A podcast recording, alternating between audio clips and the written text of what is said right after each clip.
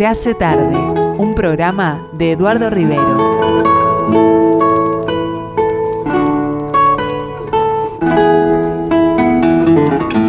Los viernes, Beatles.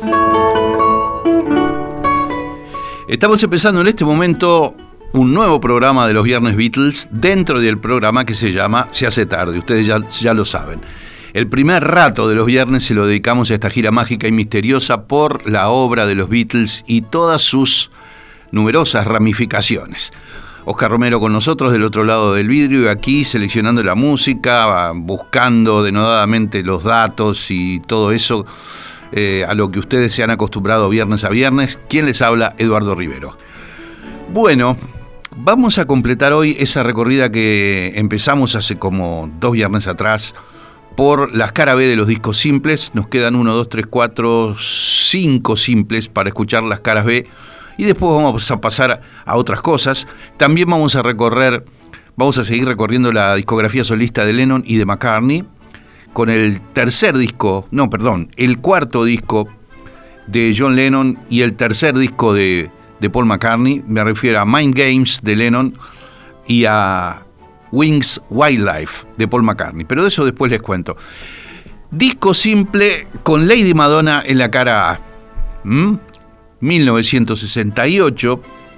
Eh, digamos que fue editado ese simple, el de Lady Madonna, el 15 de agosto de 1968. Y en la cara B tenía uno más de ese puñadito de temas netamente hinduistas de George Harrison, como fue Within You and Without You del Sgt. Peppers, como fue Love You Too anteriormente en el disco Revolver. Y bueno, eh, McCartney ha dicho muchas veces que esta es su canción favorita de esas canciones hindúes de George. Dice, olvídense del tema hindú, dice, eh, escuchen qué bella melodía. Y es cierto, tiene una muy, muy misteriosa y muy bella melodía. The Inner Light se empezó a grabar en la India con músicos indios y luego se completó en el estudio Abbey Road como era de rigor.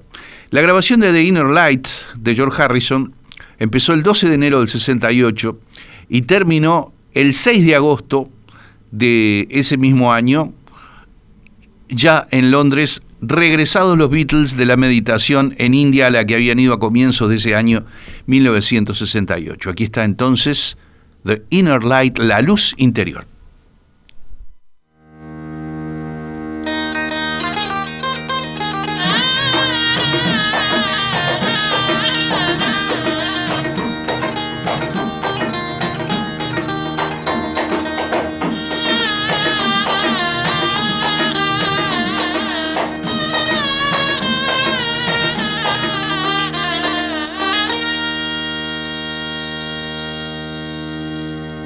Without going out of my door. I can know all things on earth without looking out of my window. I can know the ways of heaven. The farther one travels, the less one knows the less one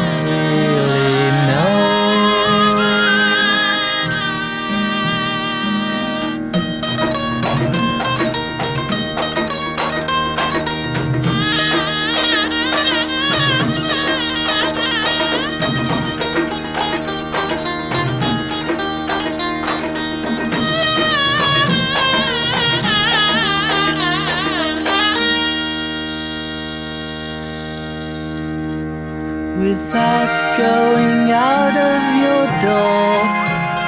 You can know all things on earth without looking out of your window. You can know the ways of heaven. The farther one travels, the less one knows the less one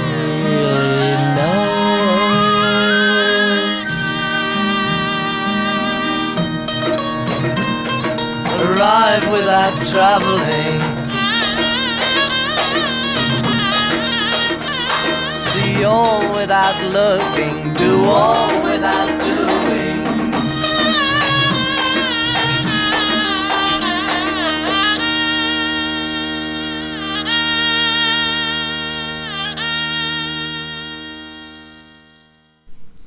Bueno, ustedes saben que con la palabra Revolution hay tres canciones de los Beatles que tienen un título relacionado con la palabra Revolution.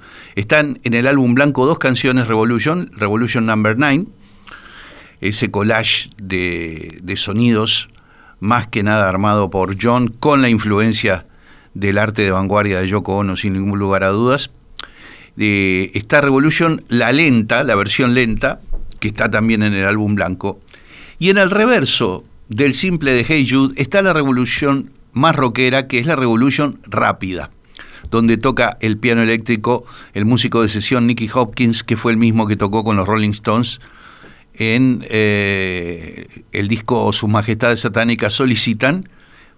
Así que este, la revolución rápida vino a ocupar, vino a ocupar el reverso, nada más ni nada menos que de Hey Jude, que es el disco simple más vendido en toda la historia de los, de los Beatles. Bueno, se editó el simple, el simple de Hey Jude y Revolution el 30 de agosto de 1968 y Revolution, la canción se grabó los días 9, 10, 12 de julio del 68. Y bueno, así que vamos entonces con, con este tema que tiene un, marcado overdrive en la guitarra, tiene una distorsión ahí impresionante. Pero bueno, este, hay que ver cuál prefirió la gente, ¿no? Yo creo que la gente prefirió más que nada la Revolution lenta, la que está en el álbum blanco, que este, pero luego cuando hicieron el simple de Hey Jude consideraron que la original había quedado muy lenta y quisieron hacer, por pedido de Lennon, una versión más rápida, que es esta.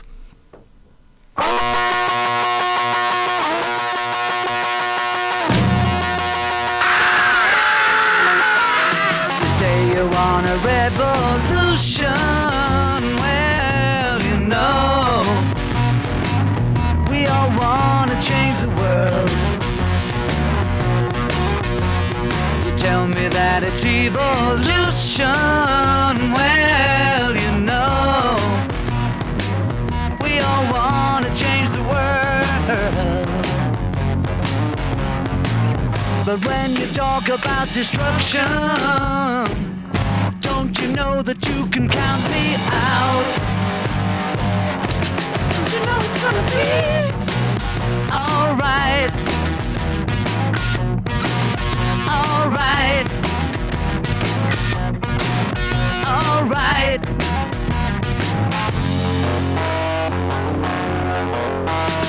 You say you got a real solution. Well, you know, we don't love to see the plan. You ask me for a contribution. Well, you know, we all do. We do what we can. But if you want money for people with minds that hate, all I can tell you is, brother, you have to wait. You know gonna be. Alright. Alright.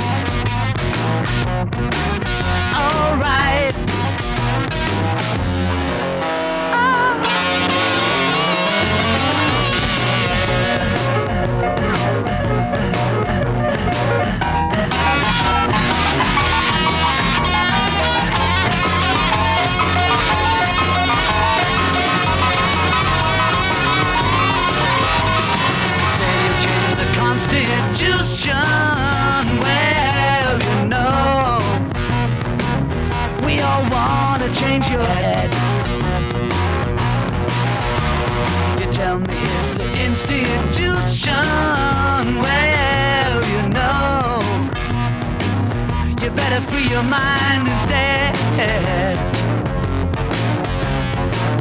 But if you go carrying pictures of Chairman Mao, ain't gonna make it with anyone anyhow. Don't you know it's gonna be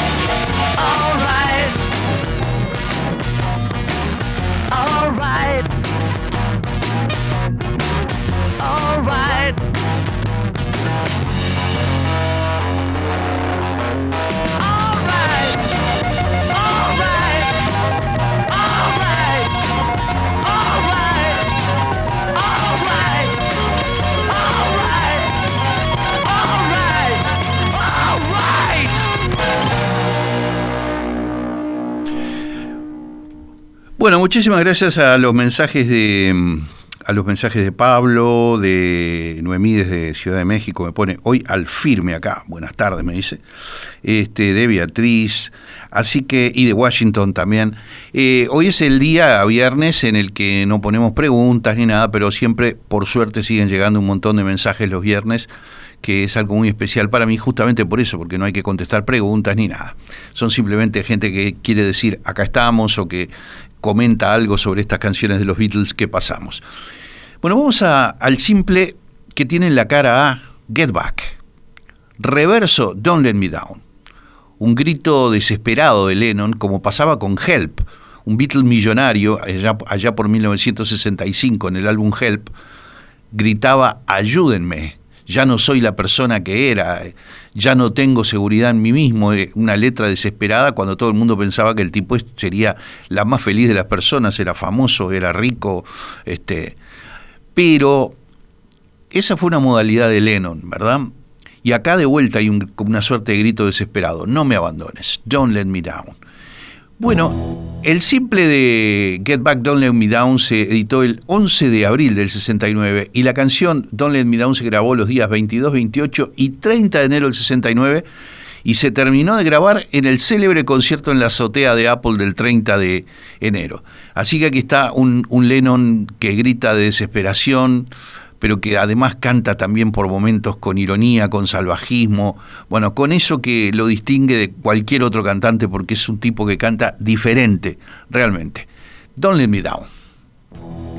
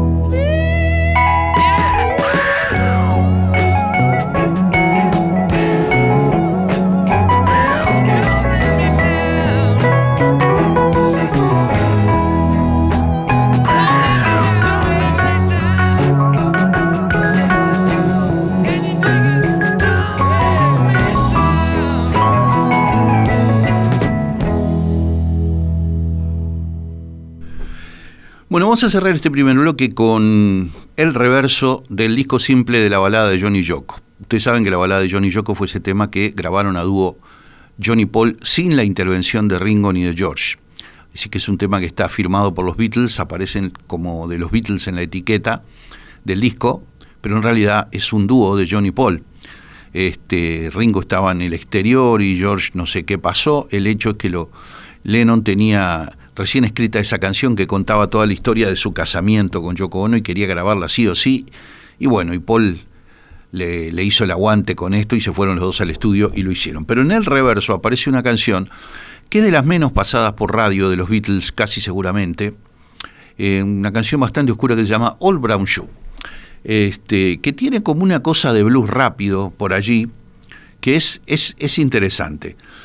El simple de la balada de Johnny Yoko y All Brown Shoe, que fue uno de los últimos simples de los Beatles, se editó el 30 de mayo de 1969 y la canción All Brown Shoe se grabó los días eh, 25 de febrero y 16 y 18 de abril de 1969.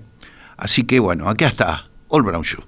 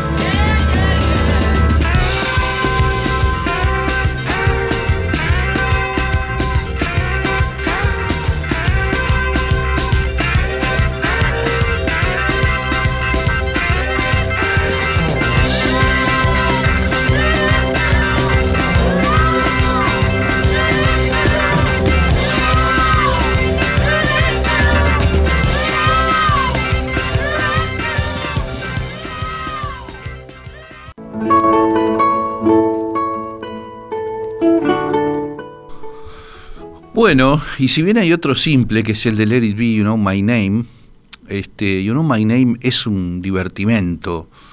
Este, entonces yo planto por acá la recorrida por las caras B de los simples, lo planto con el simple de Come Together de un lado y Something del otro. La cara A se convirtió sin ningún, sin ningún lugar a dudas Something, que fue el, el hit que contuvo el disco Abbey Road.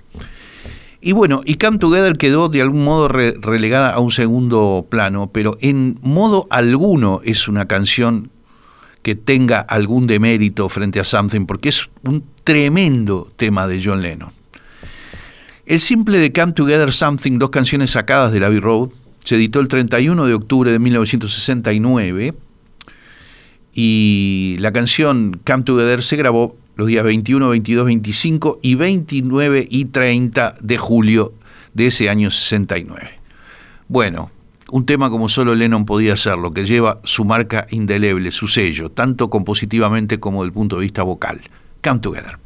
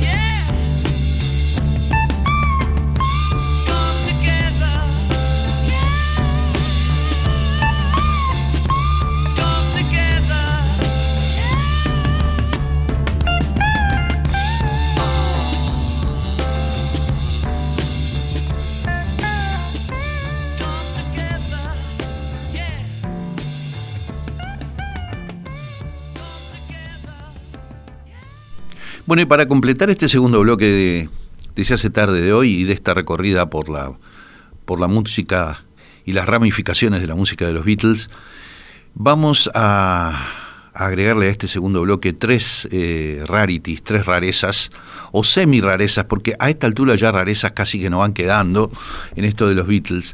En los mismos días de julio del 69 en que los Beatles estaban grabando el Abbey Road y estaban grabando, por ejemplo, Come Together, Paul McCartney llegó un día temprano al estudio y grabó un demo para darle a la banda que estaba bajo contrato de Apple Records, Badfinger, para darle un tema a Badfinger. Les dio el tema, hizo el demo, les dio el tema. Los de Badfinger hicieron un arreglo propio, qué sé yo. Se lo llevaron a Paul, Paul escuchó el arreglo propio de Badfinger y le dijo, no, no, no, muchachos, así no. Vieron el demo que yo les di, tóquenla igual que como está en el demo y va, va a llegar al número uno. Y fue lo que pasó la tocaron prácticamente igual que como está en el demo de Paul McCartney y llegó al número uno. El demo de Paul fue grabado en, Abbey Road entonces, un rato antes de que empezara una sesión oficial, digamos, de los Beatles, el día 24 de, de julio de 1969 y la grabó el técnico que en general grabó a los Beatles casi siempre, desde el disco eh, Revolver en adelante, me refiero a Geoff Emerick. Así que este es el demo que hizo Paul McCartney con piano y percusión y demás, hecho todo por él, de Come and Get It.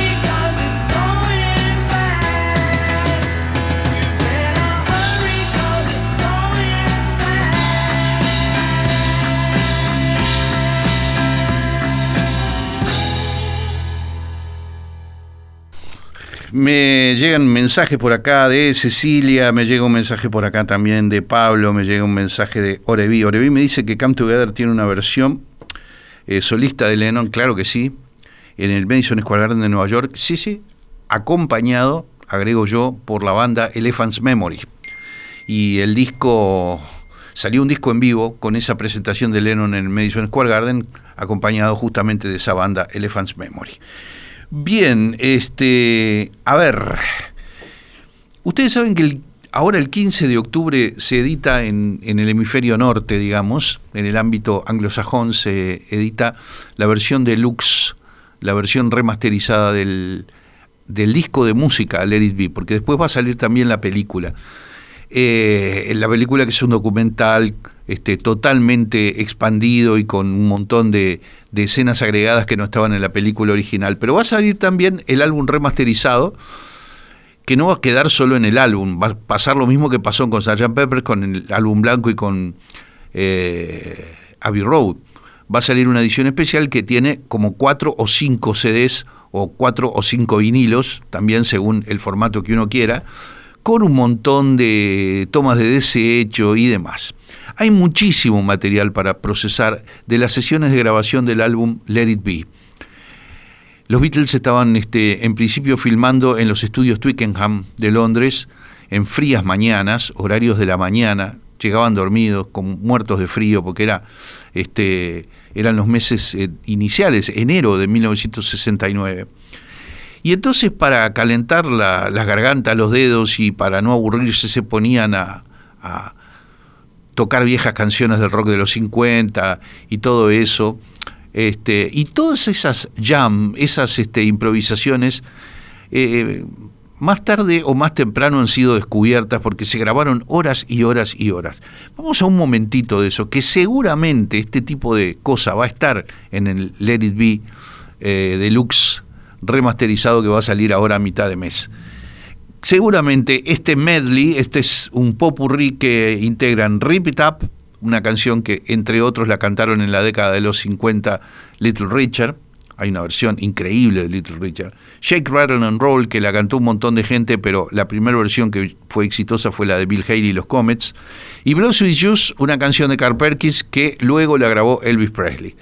Bueno, están ahí y es un momento delicioso escuchar a los Beatles ensayando o tratando de, de superar el tedio de esas mañanas heladas en los estudios Twickenham. Esto se grabó el 16 de enero de 1969, pero atención que aquí esto no se grabó en Twickenham, sino que se grabó en el estudio de Apple, el propio estudio que habían puesto ellos en un sótano del número 3 de Savile Row, que era donde estaba el edificio central de Apple Records.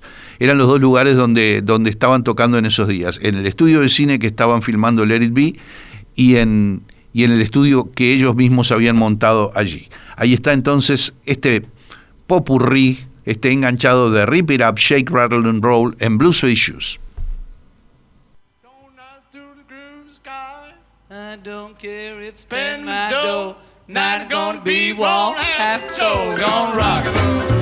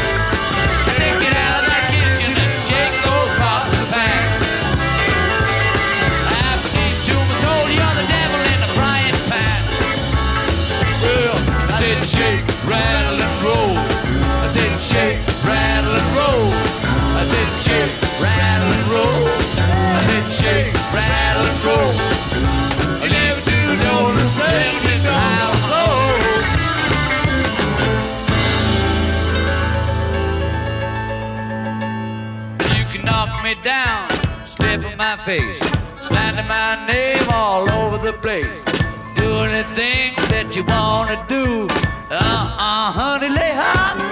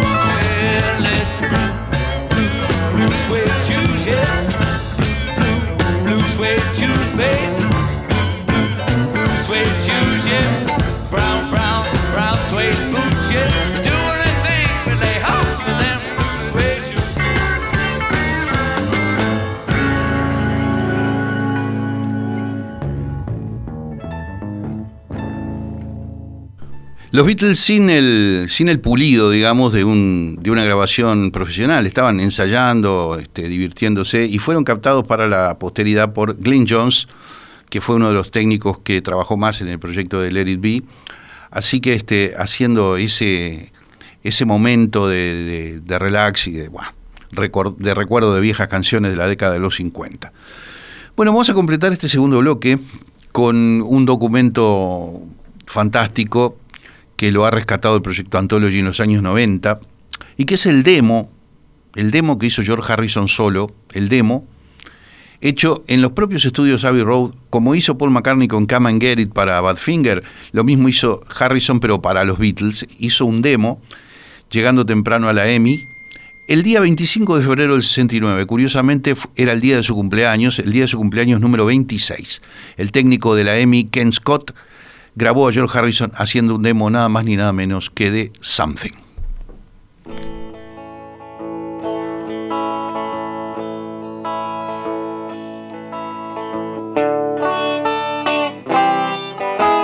Something in the way she moves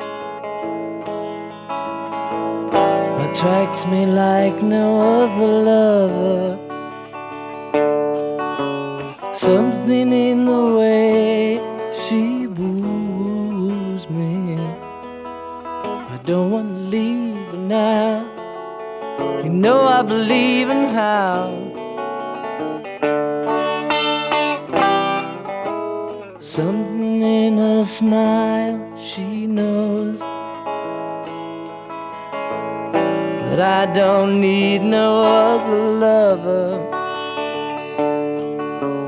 Something in her style that shows me I don't want to leave now.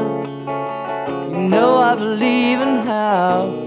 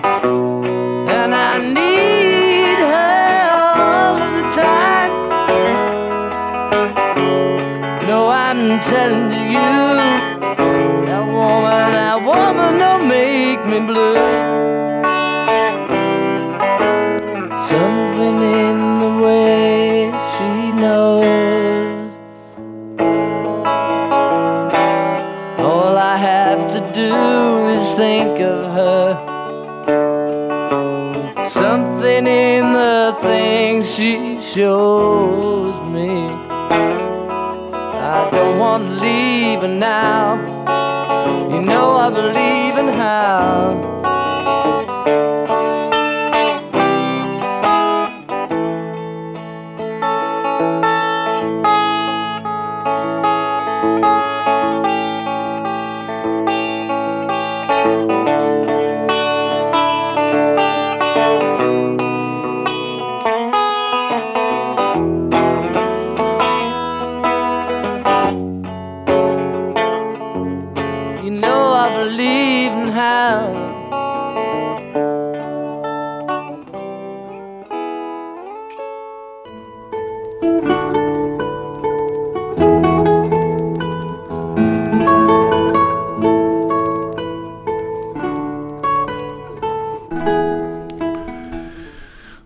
Este, a los Beatles como banda, formato banda, y vamos a la carrera solista, en este caso de John Lennon, con su disco Mind Games.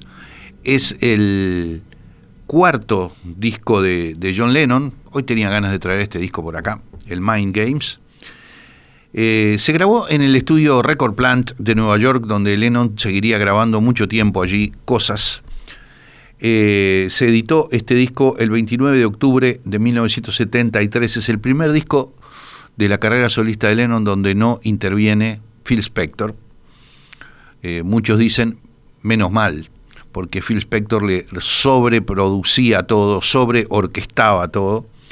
Eh, se hizo al comienzo de un periodo muy difícil para John Lennon, que fueron 18 meses en ese año 73 en que estuvo separado de, de Yoko Ono y estuvo saliendo con May Pong. May Pong era una secretaria que también era de origen asiático como Yoko Ono. Eh, May Pong luego editó, escribió y editó un libro contando de esos 18 meses que pasó junto a John Lennon y de que Lennon había sido el amor de su vida y que ella estaba segura que ella había sido el amor de la vida de Lennon. Bueno, una cosa bastante este, incómoda, si ustedes quieren. Eh, en ese periodo entonces sacó el Mind Games.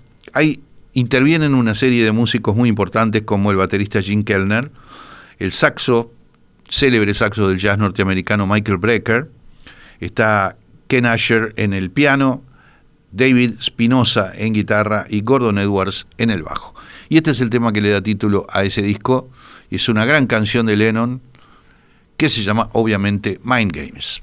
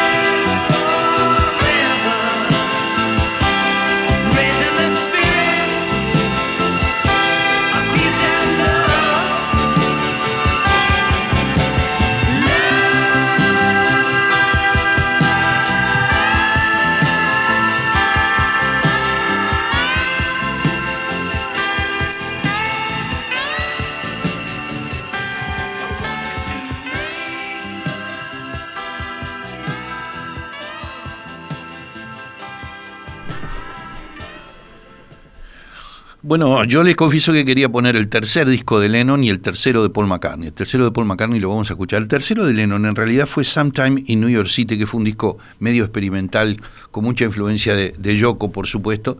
Y no fue un álbum así de estudio propiamente dicho, como sí lo fue este cuarto disco que es entonces Mind Games. Seguimos con el Mind Games y este es uno de esos temas rapiditos, rockeritos y que tiene una energía casi Beatle Está buenísimo y se llama Tight Ass.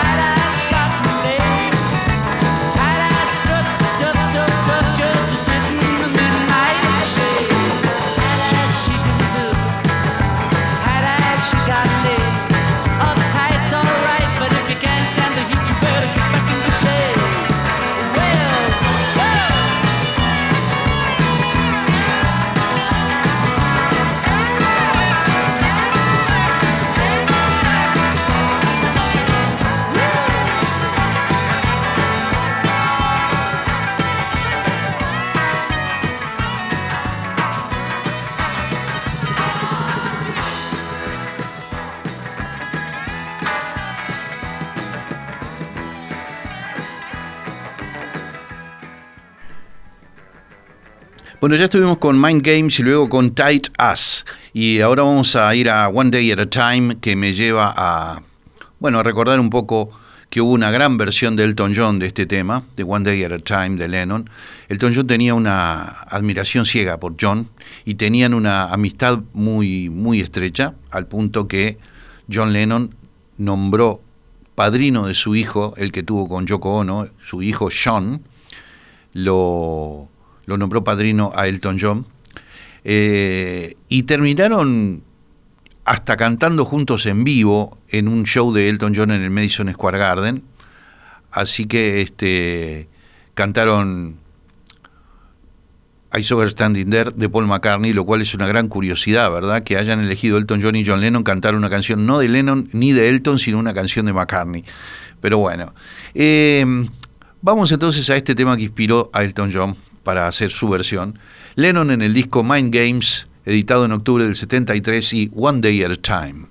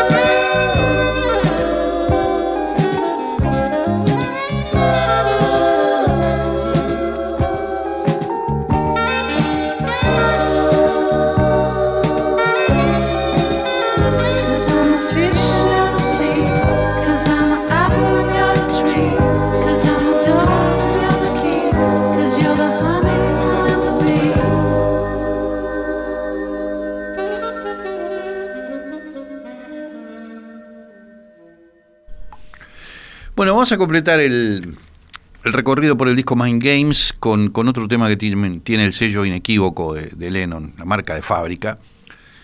Y si yo mal no recuerdo, abre la cara B del vinilo original del Mind Games, ese cuarto disco de John Lennon, grabado en Record Plan de Nueva York y editado en octubre del 73. Lennon Intuition.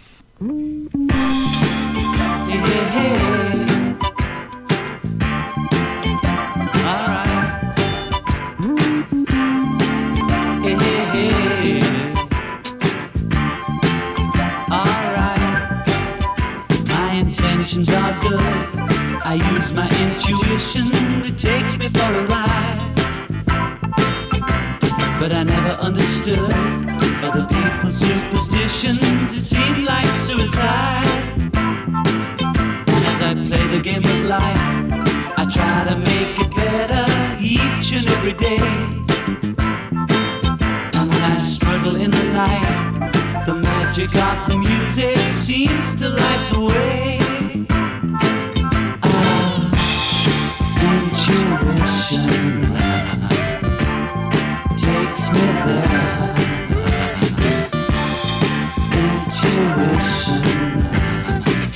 Takes me everywhere.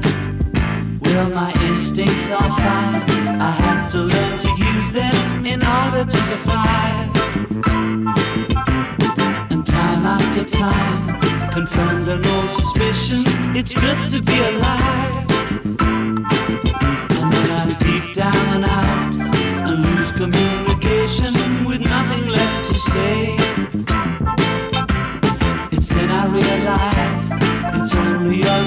Condition of seeing things that way.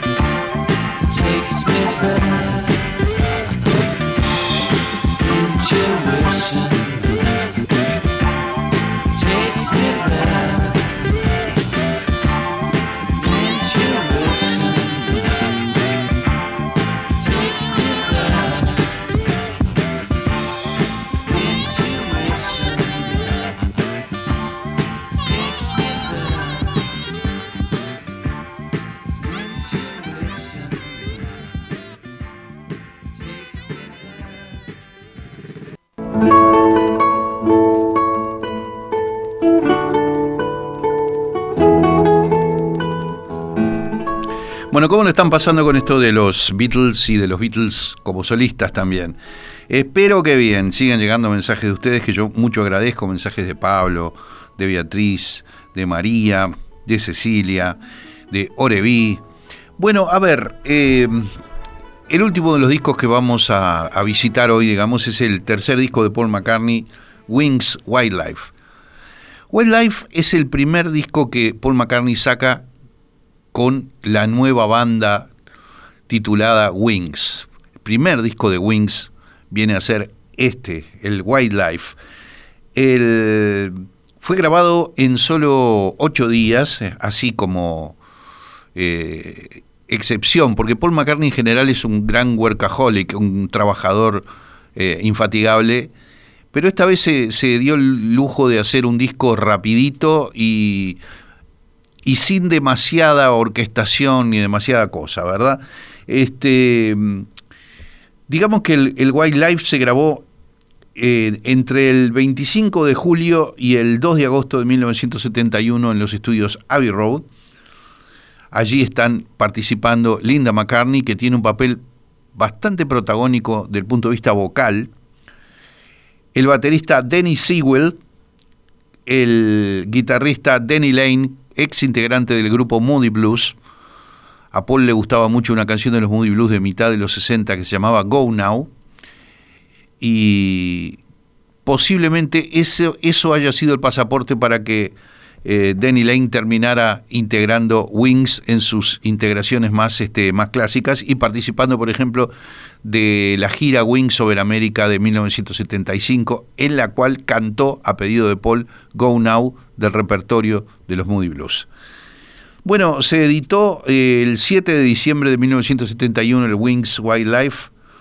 Uno de los técnicos de grabaciones fue Alan Parsons, fíjense ustedes.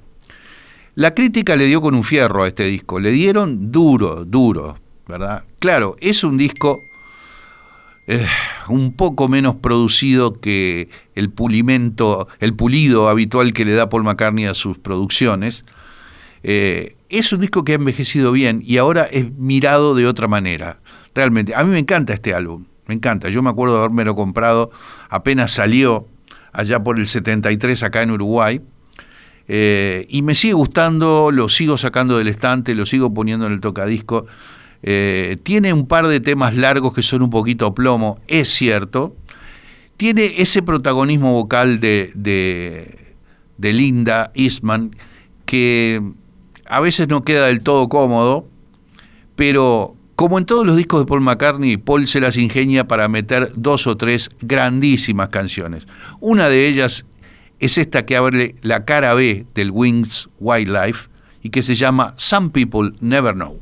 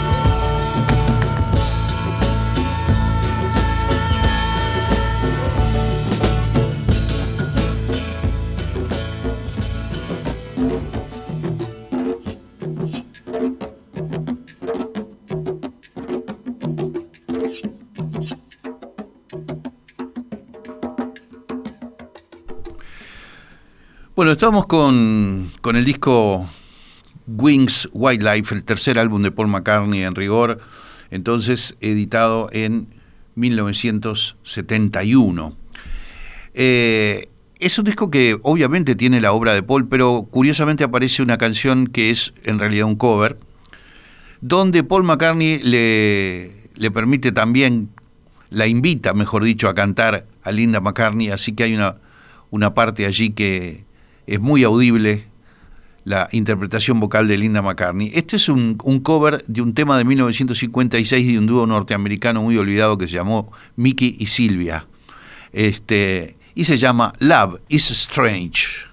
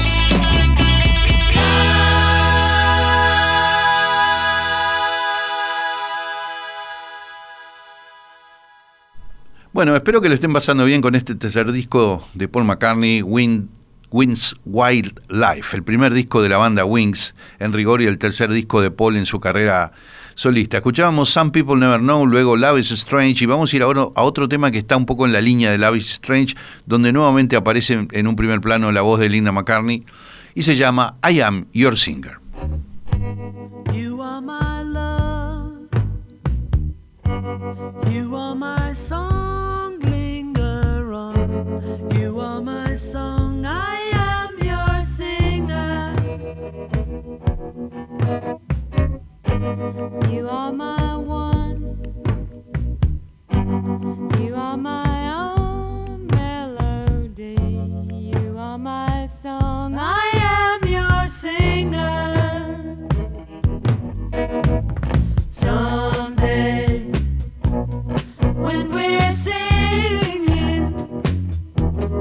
We will fly away.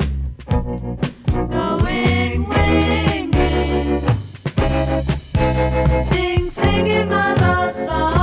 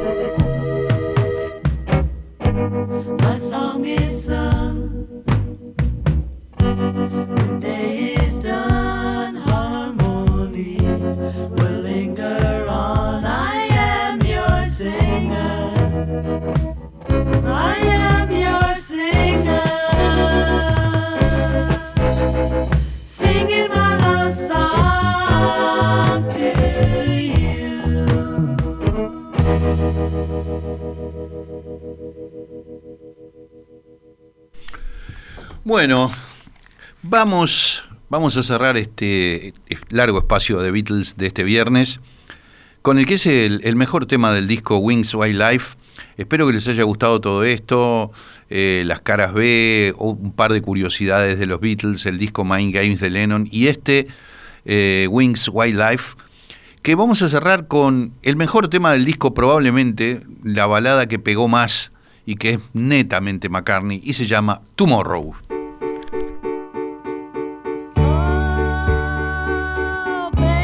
You let